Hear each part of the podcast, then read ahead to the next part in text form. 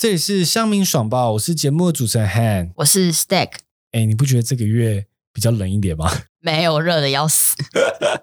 我其实这个月在录音的时候都有点担心，因为我们要剪辑的回放，有时候会怕会听到一些奇怪的杂音。神经病哦！好险，我们这个录音室隔音很好，还做了很多吸音材质，所以我们几乎不会有任何杂音。我以为你要说有黄光让你很温暖嘞，但是我比较怕的是玩水这件事情，因为七月啊，大家不都说不要去玩水。不过因为天气太热，我都还是会跑去溯溪跟滑 SUP。太扯了吧，溯溪耶！如果你去游泳就算了，但是因为真的很热啊，我就会就会想要去玩水。不过因为大家一直讲这件事情，反而在我心里有一点疙瘩。我就会想说，哎，会不会滑到一半那个鬼不是啊？滑到一半那个手伸伸出来抓我的脚之类的？嗯，太可怕了！怎么有那么具象化的一个画面呢？对，可是你之前都还是会去玩吧？对啊，我一定要跟你妈讲。不行，你妈应该不知道吧？哎，知道了。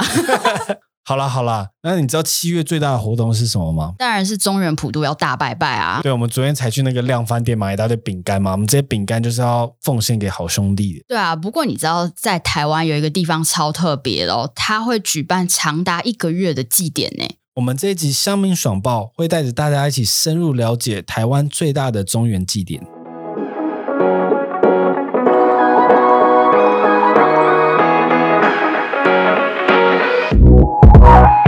所以，Steak，你刚刚说的这个一个月祭典是在台湾哪里啊？我什么都没看过。在台湾最会下雨的城市基隆。诶，为什么在基隆？因为基隆在清代的时候发生很严重的械斗。等等等，清代那么久以前的事情？是的，就是这么久。所以它一直连续从清代举办到现在。没错，因为那时候真的死了太多人，所以他们就为了安抚这些好兄弟而举行了这样的仪式，然后直到现在。那我们找到当地最知名，也一直致力推动深度文化体验的雨都漫步，来跟我们解说中原祭的由来。欢迎雨都漫步的 Neil 和 Benny。嗨，大家好，我是雨都漫步的 Neil。嗨，大家好，我是雨都漫步的 Benny。那我们今天邀请雨都漫步来啊，其实台湾在七月每个地方都有中原普渡，但基隆特别的盛大。其实我有想过说，哎，为什么基隆在七月的时候啊办的这么盛大？它的这个活动将近是为期一整个月的。那想要先来请问一下 Neil 跟 Benny 这个基隆的中原祭的历史跟由来。中原祭，因为基隆鬼很多，没有啦。因为这个说法其实是，呃，怎么讲？基隆中原街的历史跟由来，其实呃，我们大部分知道的就是，它其实到今年已经是一百六十七年了。对，它之后它是从咸丰年间就开始，所以其实历史非常悠久。那一开始呢，会有这件事情，其实呃，我们大概看到的这个起源，都是因为以前基隆是一个移民社会嘛，就是因为靠海，所以。很多就是中国沿海的移民都会来到这边从事一些渔业啊等等的一些一些活动这样子，因为那个时候比较大宗的移民两个就是漳州跟泉州，所以在就是争夺一些生活资源的过程中，所以他们就比较容易会有一些争执。对，那曾经发生过一个叫做漳泉械斗的事件，对，那因为这个事件，所以呃那个时候死伤蛮惨重的，对，然后其实又加上。刚刚讲到有很多渡海来台的人，那其实他们可能会遇到一些海难，对，或者是包含基隆可能原本就已经，嗯，因为它是一个易守难攻的港口，就是它三面环山，一面临海，所以它其实是易守难攻的，所以有蛮多在国际上，其实从大航海时代就一直有蛮多人想要争夺这个地方，所以其实基隆发生过很多的战争，这种种种原因加起来，基隆就有蛮多亡魂，所以嗯，后来。在张权械斗之后呢，那大家就觉得说，那是不是有什么方法可以再让这个族群纷争比较，就是比较比较和平一点，大家可以和平相处这样？所以那个时候他们就用了一个形容，就是用血缘代替地缘，然后用拼正头代替打破头。对，所以其实。就变成是开始把这一些无主孤魂，或者是这一些械斗上身的的人，然后一起供奉起来，然后就办一个祭典，这样子。对，就是就变成是大家我们现在看到这个基隆中原祭。据我所知啊，就是刚刚说的亡魂，然后我有看到一些资料是帮他们盖了一个叫做老大公庙这个庙。哦，老大公庙，对啊，就是在基隆，其实。比较有趣的地方，就是基隆比较不一样的地方是，我们称呼好兄弟，或者是我们说这些这些亡魂，我们其实是会称老大公。嗯，对，那老大公的意思其实是听起来就是一个蛮尊称的感觉，意思就是像我们知道死者为大嘛，然后大者为公，所以其实我们称他老大公，一部分就是点类似神格化嘛，因为你知道在基隆开关鬼门，我们是讲看门神看的看，就是我们是讲开看门关看门，我们不是讲开鬼门跟关鬼门，所以中原祭这个祭典的开头我们会讲开看门，然后结束之后门要关了，我们会讲关看门，对，所以其实就是一个神看的意思。哇哦，所以跟其他地方的这个讲法其实已经是不太一样了。嗯，我觉得这是基隆在呃面对中原祭典跟面对这一些好兄弟比较特别的一个地方。嗯，听起来是我们是非常的去尊敬，然后算是帮这些亡魂有一个要怎么讲一个衣柜嘛？对对，其实是就是因为其实啦，其实我觉得这中间也有包含，就是我们以前大家的一些传统的信仰里面会认为说，没有人祭拜的鬼魂会变成厉鬼，所以基隆有那么多无主孤魂，所以你如果那么多孤魂都没有人祭拜的时候，基隆不就很多厉鬼吗？对 所以变成是呃，我们就算我不认识你，可是我们还嗯是、呃诚心祭拜你、款待你这样子。嗯对，也是一种。我觉得其实除了对于好兄弟，那其实我觉得对于人来说也是一种抚慰。那 Benny 有针对这个历史跟由来要做补充吗？大概就是呃，我们先前提到张权械斗在基隆其实蛮严重的。那那个年间比较精确的是说咸丰三年，那基隆中原记正式开始是在咸丰五年。从基隆中原记开始到现今，就大家就会开始就是像聂友前面所提到，会以血缘为基础。那最特别的就是我们会以那个姓氏轮值族谱的形式来负责每一年中原普渡的工作，来化解当初因为一些地缘关系而造成的一些重大冲突。所以我们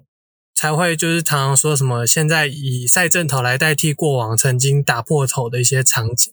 那在《基隆中原记》里面，赛阵头这个部分也是呃特别值得去注意的，因为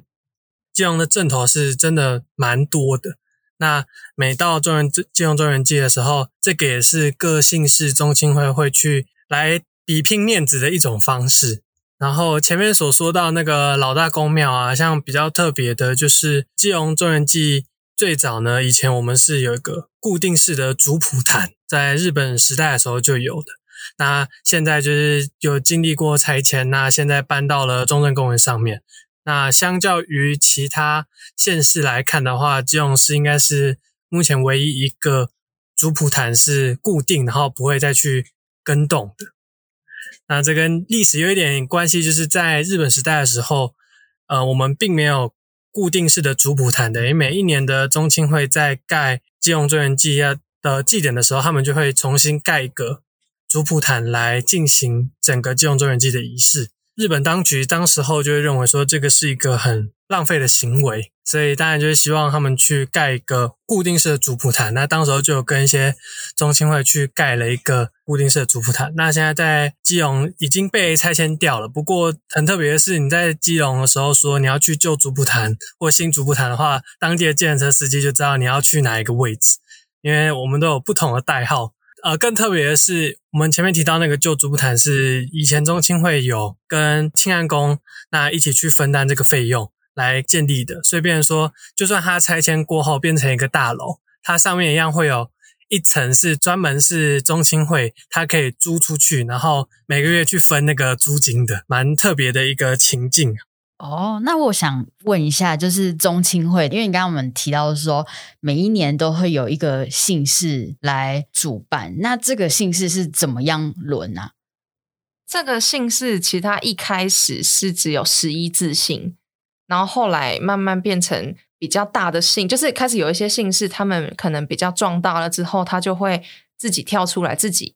做一个族谱，对，然后后来演变到现在是十五字姓，那里面其实是十五组姓氏啦，因为里面还包含联姓会这样子，对，所以张头张头郭伟，张头郭伟，徐伟，嗯，现在张头徐伟是不是？张头徐伟，以前是张头徐伟，那那是十一字姓的时候，那现在十五字姓的话，郭是最后一个。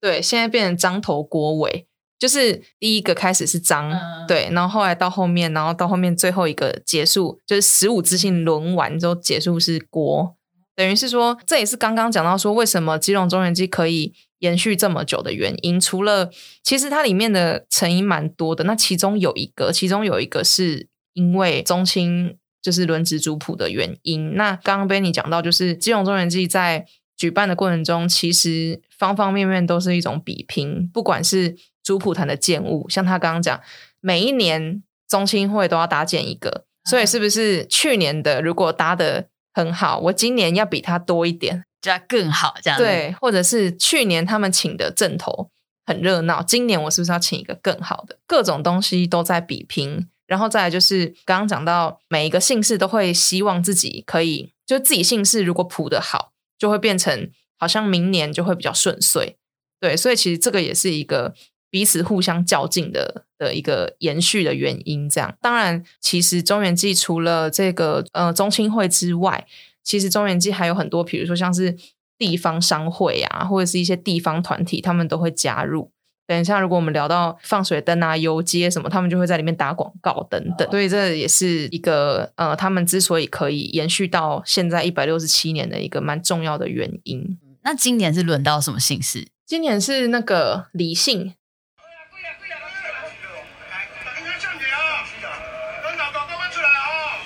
每一年中元节的时候，我都在家里跟婆婆拜拜啊。我不知道台湾庙宇原来有那么多的活动哎、对啊，Neil 有提到这个活动已经举办了一百六十七年。那会这么久的原因，是因为有十五个不同姓氏的宗亲会一直轮流，才会一直流传到现在哦。当时因为不同的族群造成一些冲突啊，有些死伤，但现在这十五个宗亲会变成一个像一个大家庭，用轮流举办庆典的方式做一个比拼，感觉也不错。对，所以这个庆典在二零零八年的时候被文化部列为了国家文化资产。所以现在这个庆典有怎么样的活动啊？它其实就是在六月三十、七月一号的那个叶子时，就会先开始先去开开门做这个仪式。所以，呃，每到准备要开开门那个时候，那个夜晚在老大公庙前面就会有记者啊，然后甚至是中心会的各个干部，那市长可能就会到那边准备一些仪式。那到了实际上就是我们开开门的当天，那下午才会在老大公庙那边才正式在进行仪式。那正式在进行那个仪式的时候呢，它就会有当年的该年的姓氏的宗亲，以及他的一些主要的干部，会在老大公庙前面去做参拜，那会有一些仪式的进行。那最特别的是，他们就会有一个呃，印象中都会有一个小本子，那上面就会签名，去签说谁是今年的总干事啊，或者是谁是今年负责的什么。签完名之后，他可能就会秀给大家看一下，那顺便就是可能会拍照留念留作一下纪念。那之后再开看门当天最特别的就是他会把拉拉宫庙的看门给打开。说的打开不是只说一种形式上的打开，是真的会有一个实体的门，它真的会有一个小门，那它钥匙就会把它转开打开。那据以前的人来说，就是那个门打开以前呢，底下确实是有安放一些古种。有些人呢，在开开门的当天，他们可能会觉得说，不知道是从哪边传来，可能就会觉得要去碰啊，还是怎么样。那后来他们就把它整个封起来了，所以变成说，现在你实际上是看不太到，呃，会有一些骨头或者怎么样。但是你在开开门的时候，你看得到它的门的后面是有一个碑刻，是写着关于金融中原记的一些历史。等到开完开门之后，就等于是整个中原季的活动就正式开始了，就会开始陆陆续续有非常多的每一天都有该做的事情。那我们开了之后，那每一天接下来要做什么样的事情呢？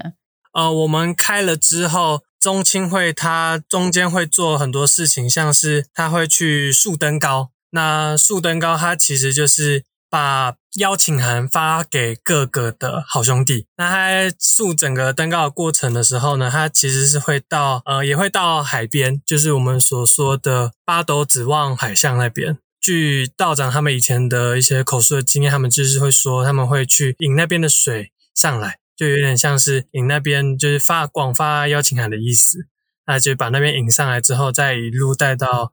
呃竖灯高或者是其他的仪式。竖灯高的话，它其实就是也是把灯给点亮。竖灯高完之后，它后面最主要比较多人会去看的，可能是竹浦潭的开灯放彩。那因为竹浦潭开灯放彩蛮特别，就是我们在中正公园上面有一个固定式的竹浦潭，它在七月十二以前，它其实是不会开灯的，它会到当天仪式了之后才会开灯。那整个开灯之后，变成说那个都会是所有基隆人的回忆，因为不论你是在台北工作或者是在台北求学，你只要一下高速公路的时候，你就会看到很亮的一个中正公园，你就会知道你熟悉的那个月份又来了。每一年的开灯放彩的活动都会做一些不一样的突破。那因为他们也是希望去小做比拼嘛，那也会去邀请一些不一样的团体，那或者是做一些演出啊，或者是结合当年比较新奇的一些东西。像去年就有做一个突破，就像是印象中我去看那个开灯放彩的时候，去年我们比较常听到有关一些嘻哈的或者是 rap 的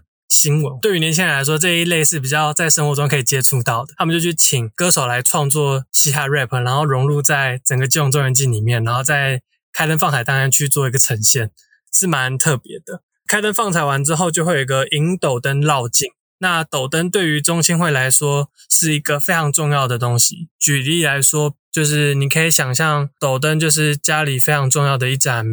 明灯。那这个斗灯就是照亮整个中青会的。那它就会在这一天的时候出来，然后到建安宫里面去，可以说在那边充饱电，然后再回去再继续庇佑他的中青会。那在斗灯的时候，就会是很多人去关注的焦点，因为这个斗灯一年只会出来这么一天，就是你不是随时可见。那在出来的时候呢，它所有的雕工又非常的精细，它甚至是一个大斗灯，它可以拆成三个部分去搬运，那每一个部分都是用实心木去制作的，所以又会很重，所以到时候你就会看到说。各个中心会在它的斗灯上面所做的一些巧思，甚至有一些斗灯上面还会安装一些 LED 灯，等到安安装进去之后还会旋转，你就会觉得非常的新鲜。然后你第一次看到这个斗灯，又觉得它的所有的雕工又非常的精美。那这都是比较难得可见。在斗灯的时候，又有一个很重要的元素，就是我们前面提到会有一些赛阵头的部分嘛。那在斗灯里面，其实有这个元素，就是在整个台湾里面呢，我们所说的传统音乐，就是在庙会第一时间会联想到就是北管。北管在基隆也是发生了很大的音乐械斗，所以之前就有老师说，可能全世界都没办法理解说为什么一个音乐可以打成这么激烈。但在基隆就曾经有发生很激烈的叫做西皮福禄之争。那这个西皮福禄之争在银斗灯当天其实也会有。那以前呢，或许会以拳头来相拼，但是现在呢，全部都是在音乐上去做较劲，会变成说，我西皮派跟福禄派在整个基隆市里面，基隆市区里面，它其实是有一个地界的存在。变成说我跨到你的地盘的时候，我会先礼让当地的地头蛇先靠近前面。假设我今天福禄派走到西皮派的地盘，我觉得礼让西皮派先在我前面去引领着我走他的。地盘，等到换福禄派的地盘的时候，福禄派就会在引引领他西皮派去进行整个活动。那他们在交界处的时候，也会有音乐的比拼。像我的外公，他以前曾经有参加福禄派里面的。据外婆他们口述是说，以前他们在比拼的时候，就是我们在北馆里面看到那种大锣啊，他们是说在那种场合，如果锣没有打破，是没办法回家的。你就可以知道说，以前在不论是在银斗灯绕境，或者在整个西皮福论里面，他家是对于这种面子之争是非常明显的、很显著的。那银斗灯完的话，就会隔一天就是放水灯。放水灯其实就是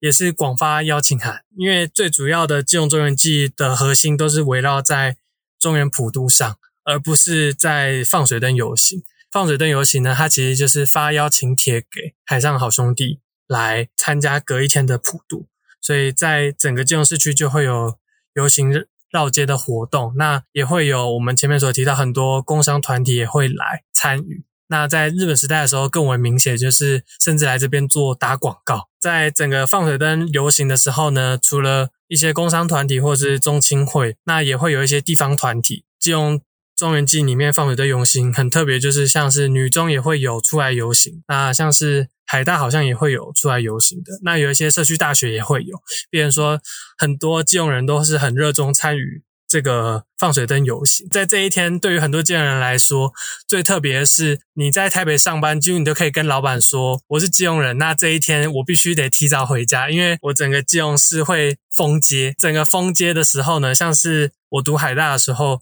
老师们也会收到信说，当天记得你要提早下课或提早下班，不然你会被困在这个中间，然后没有公车可以带你回家。在放水灯游行的时候，最重要的就是把仪式带到望海巷那边去进行整个放水灯游行。那因为现在的中元祭跟以往的中元祭日期其实是不太一样的，在日本时代中元祭，它其实是在农历二十二五六来举行这活动，最主要是配合潮汐的关系。所以，变成说，我们现在提前到十四十五的时候，我们会看到有很多的，应该是说中青会的人士、中青会干部，或者是一些之前是有听说是国军弟兄吗？还是有一些有一些人员会负责把我们所说的在放水灯的时候，把那个水灯给拉到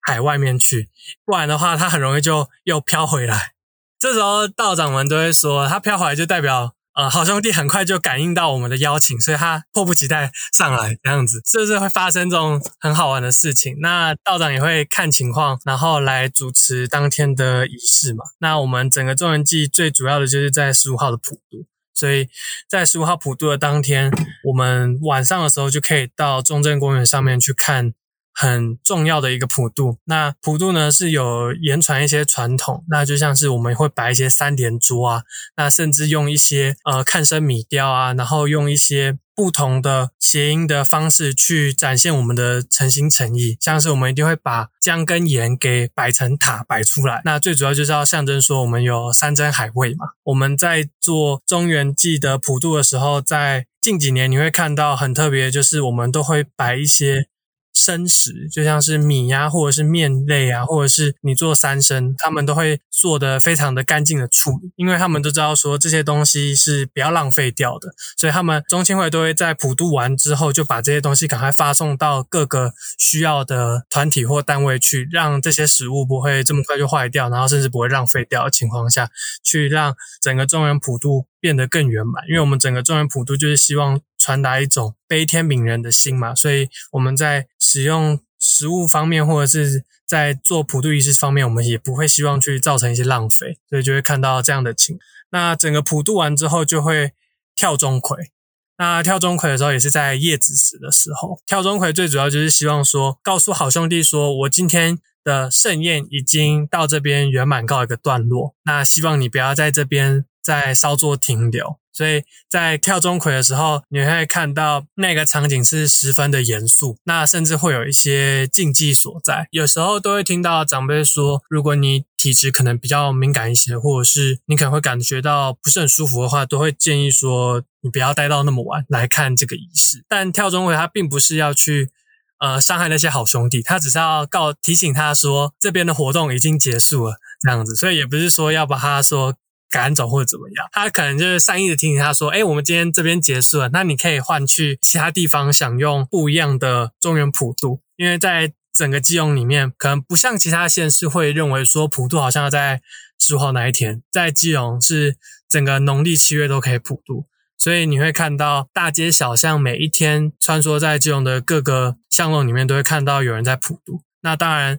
到假日的时候会更为盛行，因为现在一般人。可能平日时间比较忙的话，不见得会有空来普渡，都会到假日去普渡。等到普渡完之后，我们就会其实就会慢慢陆陆续续到我们的最后一个，就是关卡门的仪式，来顺便去交接手炉，就是把今年的中元祭的活动告一个段落之后，把下一个年度的使命交给下一个轮值的中青会去执行。那整个金融中元祭就会这样子圆满告一个段落。我比较好奇的是，那个农历十四号放水灯，白天就开始封街准备放水灯这仪式吗？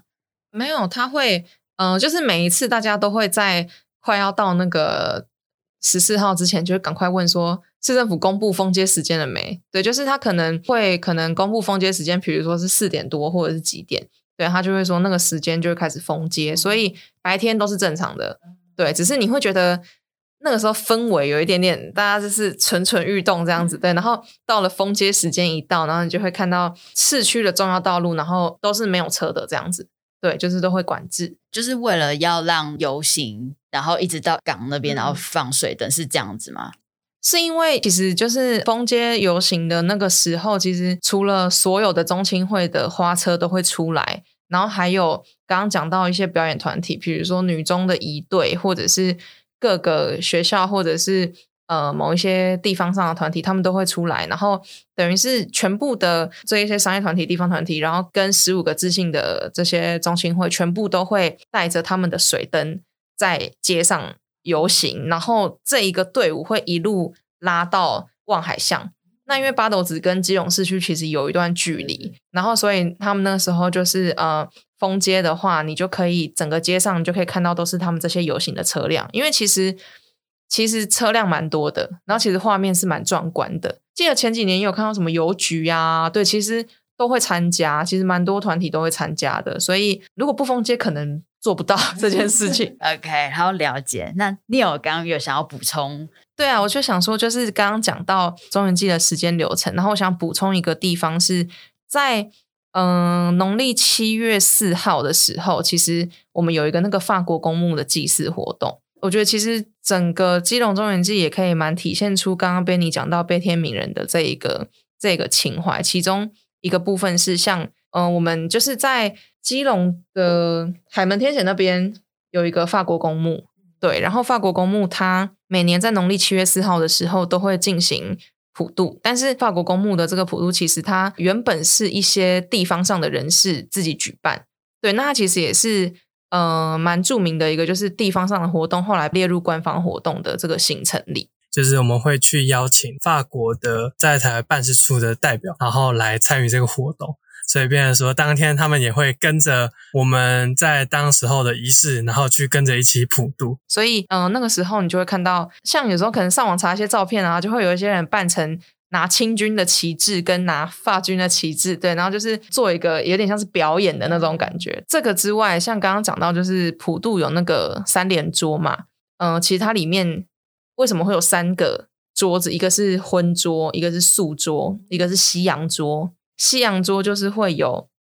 比方说蛋糕啦，然后茶，就是那种英式红茶还是什么，就是西式点心。除了关注吃素的好兄弟，或者吃荤的好兄弟，或者是像吃不惯我们食物的外国人，对，不管是日本或者是，就是它其实里面会有各国的菜肴，对，各种菜色。虽然可能是我们认为法国人喜欢的，我们认为。哪一国人喜欢的？对，但其实它就是会放这些东西，然后你其实可以感觉到，在这个时候，你可以感受到，其实就是是真的在款待你这样子。对，就像可能前面我们一整个中元祭的流程，每一个科仪、每一个仪式，其实它都是一种我要请客喽，所以我现在要告诉你我要请客了，我要发邀请函给你喽。那嗯，路上的邀请函我发喽，那我现在要发水上的邀请函哦。那你来了之后。你到我家，你要吃饭，但是吃饭前你是不是需要沐浴？你是不是需要更衣？你需要洗手洗脸。所以像一般人他家里在普渡的时候，不管是公普私普或一般人家里的普渡，其实都会，呃，你会看到桌子前面会有放那个牙刷、毛巾啊、脸盆啊，对啊，其实是让他可以洗手洗脸。你总不可能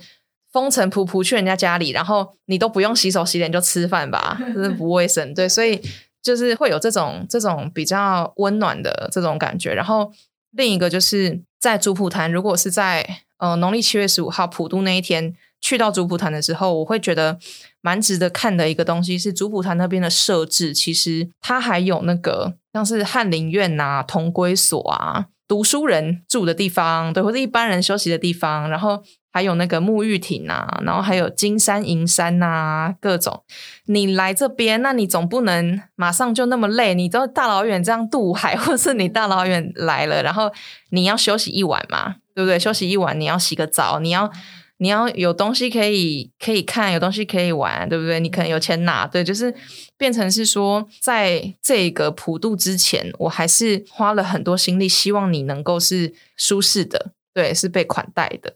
对，我觉得这个是我自己在参与中原祭的这一些活动之后，其实心里觉得最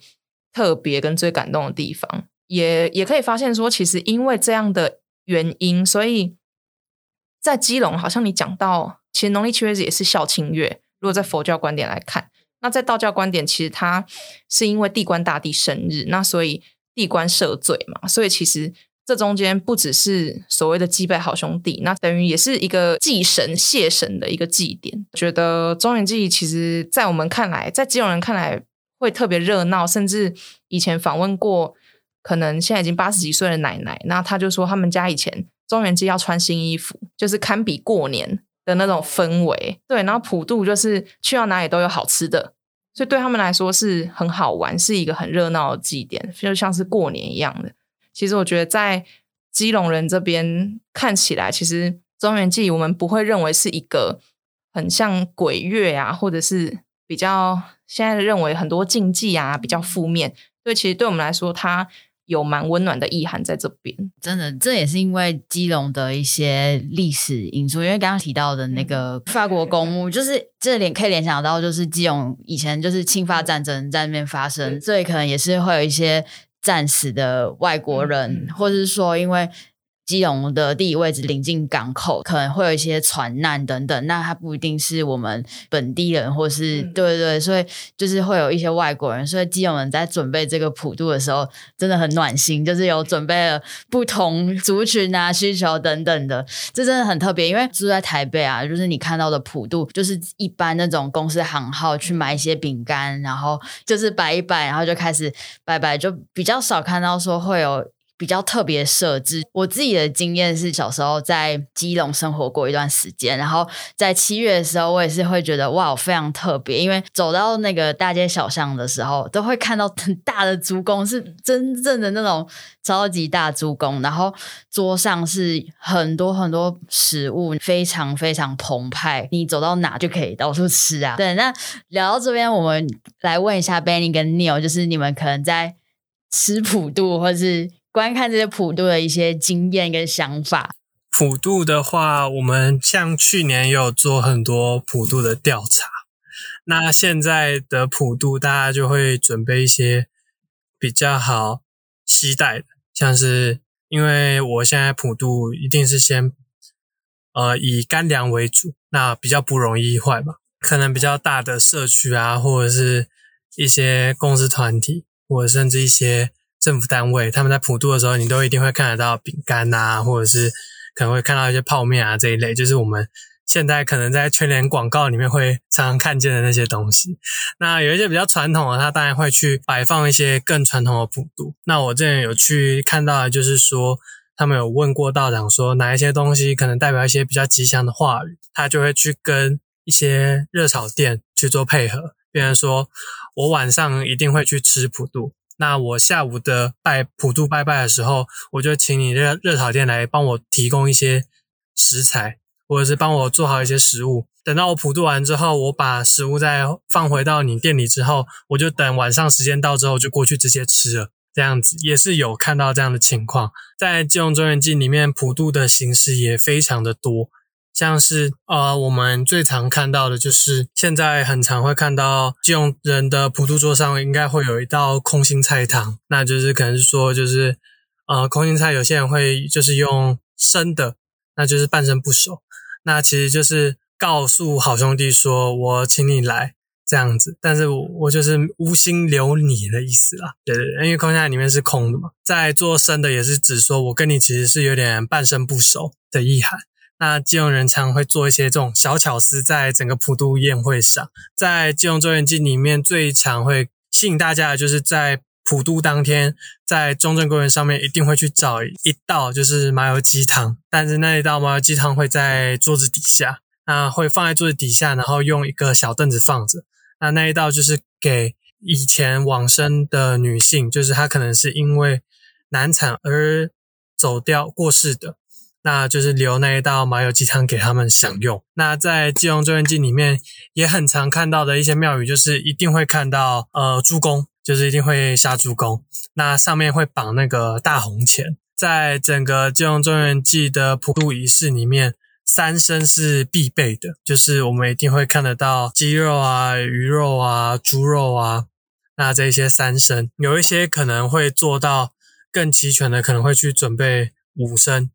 那都是在基隆中元祭里面去展现大家的一种诚心诚意。就是刚刚讲到祭拜物品啊，我觉得普渡这件事情也有那种与时俱进的感觉。不管是中原祭典的规划，或者是普渡这件事情，因为后来其实也有人会说，猪公其实比较第一个不环保，或者它容易坏，或者是可能不人道，对，就是各种各种现在的新的观念。那其实像我们以前当然有问过，说可能有一些就是年纪比较长的基隆人，他就说他们家小时候在就比如说他们是族谱之前，他们家要养猪公，然后那个猪公他养要养养一段蛮长的时间哦，然后。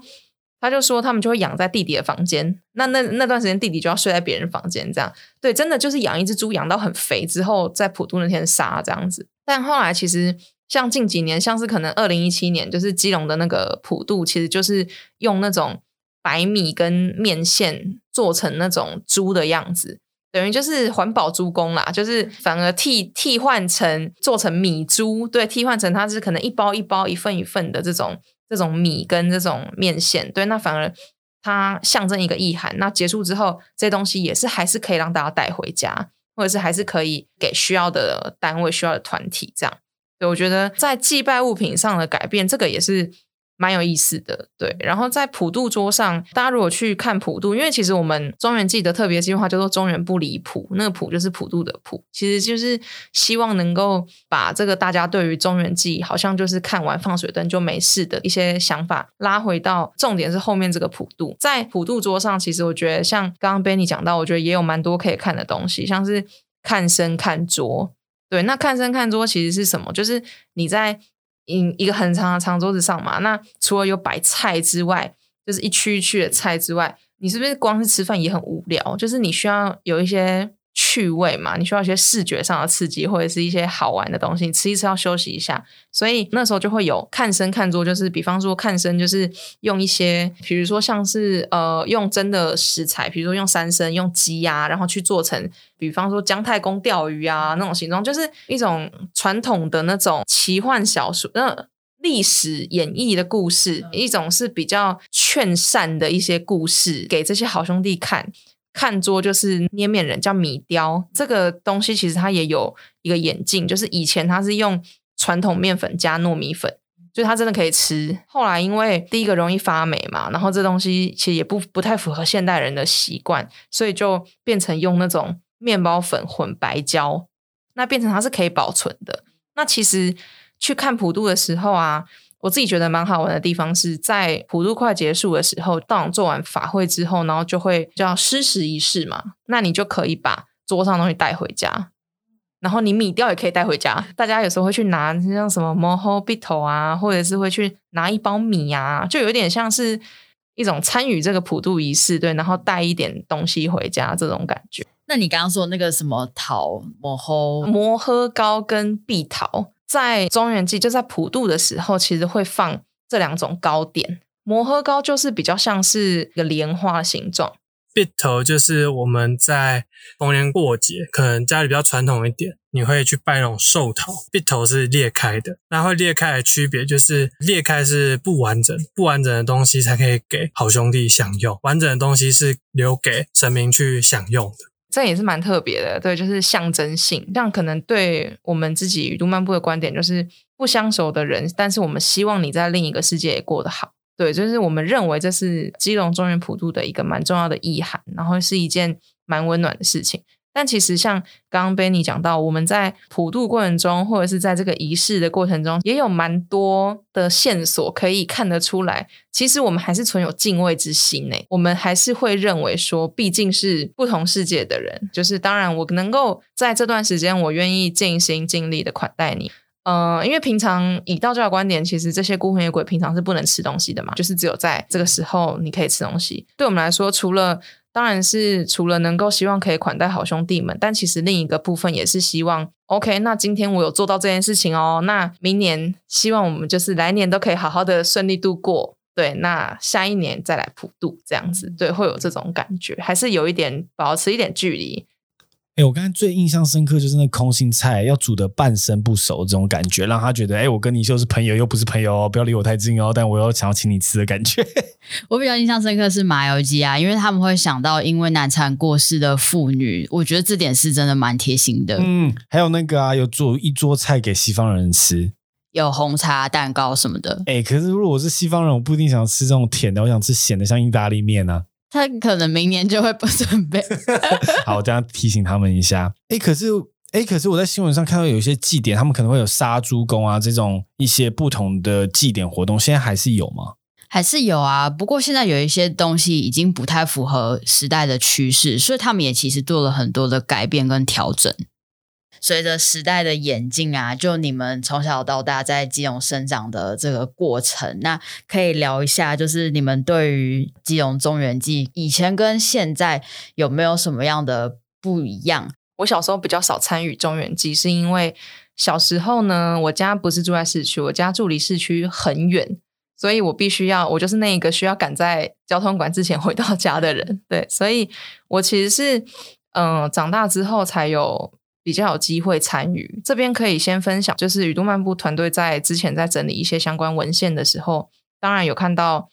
呃，但它是一个比较长时间的改变。比方说，像是 Benny 刚刚讲到，就是因为每一年我们都是不同的姓氏在轮值族谱，所以其实，在不同姓氏在轮值族谱的时候，本来就会有差异。对，包含像是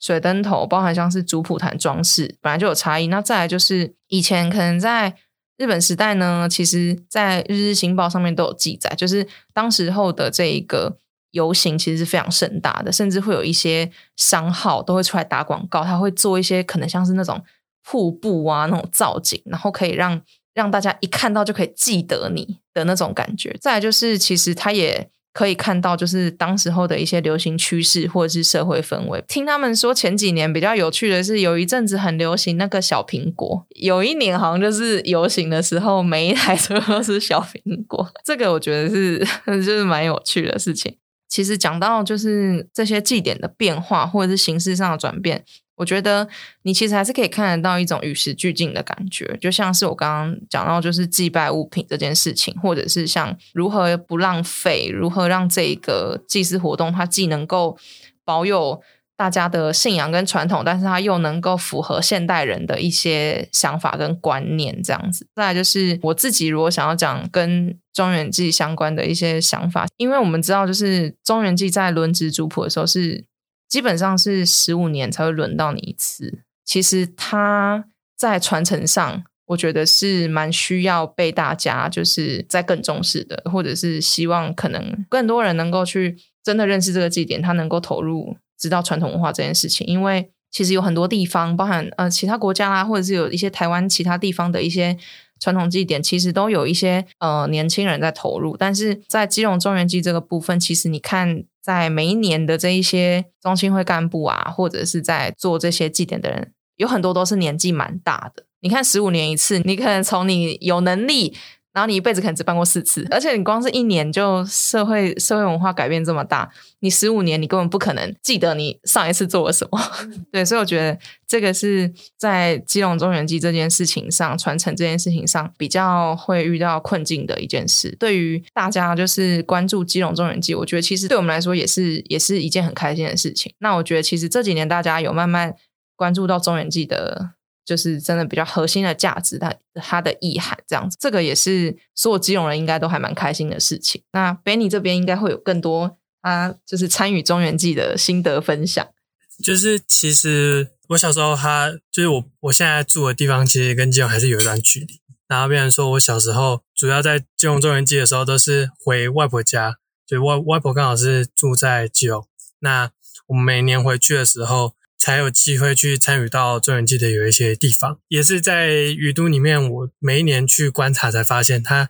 就算是近几年，它变化其实也有一些蛮明显的地方。就像是前面提到，他会去看现在流行什么，那想办法让就用中原祭去做一个突破。像是刚才前面提到，去年我就有看到，呃，他们去做 rap 的创新。对于中青会来说，他们也会希望去想一些新的点子。那也有看过有一些中青会在宣传影片的时候，他们就去拍类似微电影的东西，去做一些突破。最主要就是他们也知道说，这一些基隆中人记的东西，如果不再带入一些可能比较。新的一些元素，让年轻人也愿意回来协助的话，可能在未来的金融周年季，你都会看到很多的干部都是一直在为中青会服务，但是他们的年龄就是越来越大，越来越大，越来越大。在金融周年季里面，有一些蛮明显的地方，就是在于说，好像现在会比较多人去参与金融中原季，呃，不太清楚是不是可能以前我没有特别参与到，就是说，呃，我们现在。会发现说，呃，我们在金融中原季的时候，我们有办过好几场的活动。那每一年办活动的时候，我们都会发现，一年比一年要去望海巷看放水灯的活动的时候，会一年比一年还更困难。等于说，我们每一年都要跟大家去排队等接驳公车。然后甚至还有一年等到是接驳公车还加开，在我们过去，因为我们在排的时候发现后面也是很长的阵容、很长的队伍在跟着排，然后加开了好多班，然后可能大家才到望海巷那边去看整个放水灯活动。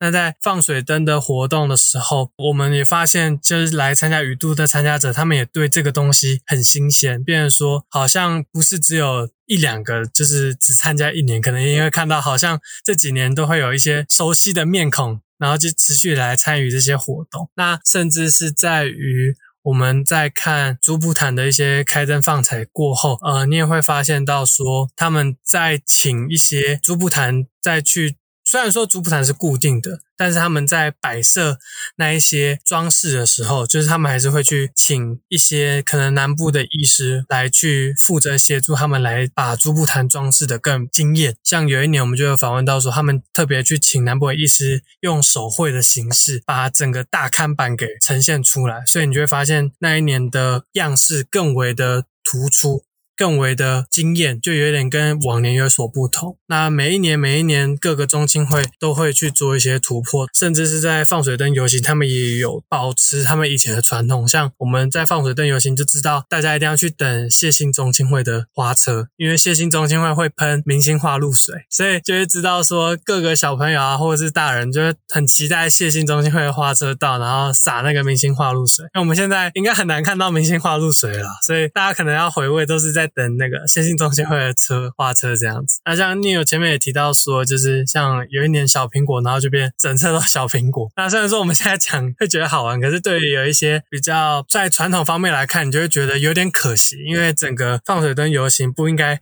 全部大家都应该要长一样的东西，更应该有做不一样的突破才。在金融中原记里面的话，不知道未来还会做。什么样的变化？那像这两年的变化也有，就是因为疫情的关系，变成说中心会还没办法去做一些突破，变成是像今年这个中心会全部的仪式都在线上都看得到。这也是以往我们比较少会注意到的，可能像我前面说 rap 那一年呢，它其实是在线上有做直播。那对于有一些可能在中南部的朋友，他不见得在那个时间点可以上来的话，他也可以透过网络的形式来参与基隆中元节，这也是蛮不一样的一种改变吧。嗯，很酷诶，所以今年也是照常办理，只是多了一个线上的形式让大家。观看这样子吗？嗯，因为今年就是市政府那边是宣布说不开放民众参与哦，所以我们不能去。对，而且今年也不封街，就是今年没有封街游行啦，今年没有表演，没有封街游行，然后也不开放一般民众参与。那其实他们好像有缩减中青会参与的人数，就是工作人员也不用那么多这样子。对，所以今年就是所有的仪式都转线上。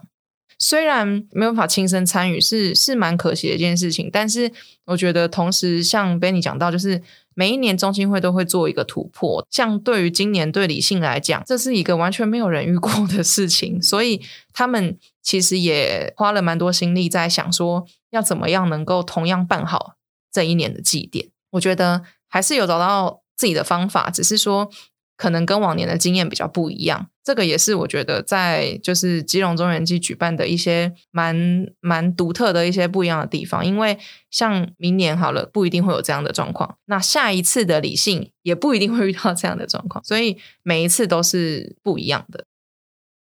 就以往七月其实我都蛮害怕的，也不是说害怕啦，会觉得比较神经质，可能听到外面一点声音啊，或者一点风声啊，就有点。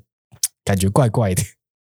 这有点夸张哎，你不会吗？我还好啦，我会，就是如果就是我比较不习惯在一个屋子里有很多房间，如果会很担心那个房间有什么事情，所以如果我一个人在家，我睡觉的时候也是锁门。对啊，所以像七月的时候，大家可能比较。多关心这种可能禁忌啊或者害怕的事情。不过听完鱼都漫步的分享啊，让我们了解到基隆其实举办这个中原祭是有一个历史脉络的，所以我们可以了解到他们是用悲天悯人的态度来去面对好兄弟。嗯，像我刚一直提到，我觉得印象很深刻的就是像那空心菜的做法。我觉得我们面对这种好兄弟的态度啊，可以像这样，就我帮你煮，愿意帮你做这件事情，但我也不会帮你煮到太熟了，变成。好朋友这样子。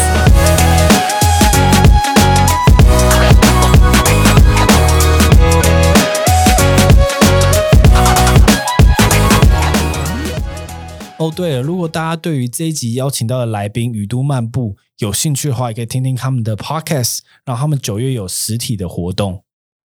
因为我们今年其实也是呃因疫情，所以其实蛮多活动都实体活动都取消，然后也就是有转线上。对，那我们今年开始做了我们的 podcast 频道雨都漫播，那我们也在中原季期间就是开了十集的特别节目，在介绍基隆中原季。那里面除了有我们自己的一些分享，然后有一些 IG 征集到的经验，也有。邀请理性中青会的人，就是上节目，然后分享他们过去的基隆中原祭跟现在的基隆中原祭，还有甚至有道长来分享他们眼中的基隆中原祭跟这一些仪式。所以就是在农历七月期间，我们每个礼拜三跟礼拜六都会上线。再就是我们也有就是在从去年开始有在跟一位就是小说创作者陈诗欣合作，然后以基隆中原祭为故事背景，创作了一本。长篇的奇幻小说叫做《杜明志》，对，那也是在我们鱼都漫步的官网上有一个杜明志专区，大家可以看得到这样子。哦，我们还有在征集灵异故事，其实是来自于我们原本今年要举办的一档策展活动，那是请艺术家来驻村。呃，有一个艺术家在收集鬼故事，对，那其实我们自己原本就有有想要征集灵异故事，那其实也借这个机会在想说。呃，因为这位艺术家的分享，所以其实我们也在想说，要怎么样，就是为什么要说鬼故事？呃，明年或者是有机会的时候，我们会把它做一些其他的诠释，这样子。然后再就是我们今年的八月底跟九月初，因为疫情关系，所以我们就是嗯，往年的中元季期间会有蛮多场步行导览，有小旅行，可是今年就是。只有这两天有这个小旅行，我们就是会从，因为大家知道知道吗？不不一定哈哈，就是因为基隆其实在一百一百多年以前，其实它就是当时候西班牙流感就是从基隆港这边进来台湾的。其实台湾不只是基隆，台湾也一直以来都有蛮多的一些疫情侵扰，就是不管是疟疾啊或者什么。那一百年后，就是又有现在的这个 新冠肺炎的疫情，对，所以。其实我们就在这一次的小旅行，就是会带大家走一些呃相关的音庙，或者是中元祭相关的场域。那里面也会去探讨说，百年前跟百年后的人是怎么样去看待疫情这件事情，然后他心理上的这个焦灼感是怎么样去处理的。如果大家有兴趣的话，就是也可以上我们雨都漫步的粉砖，对，然后就是关注我们的活动消息。真的蛮蛮欢迎大家，就是如果你对于这个。中原祭典有兴趣的话，就是可以找一个时间，然后在可能明年、可能后年，对，可以来基隆这边看看基隆的中原祭。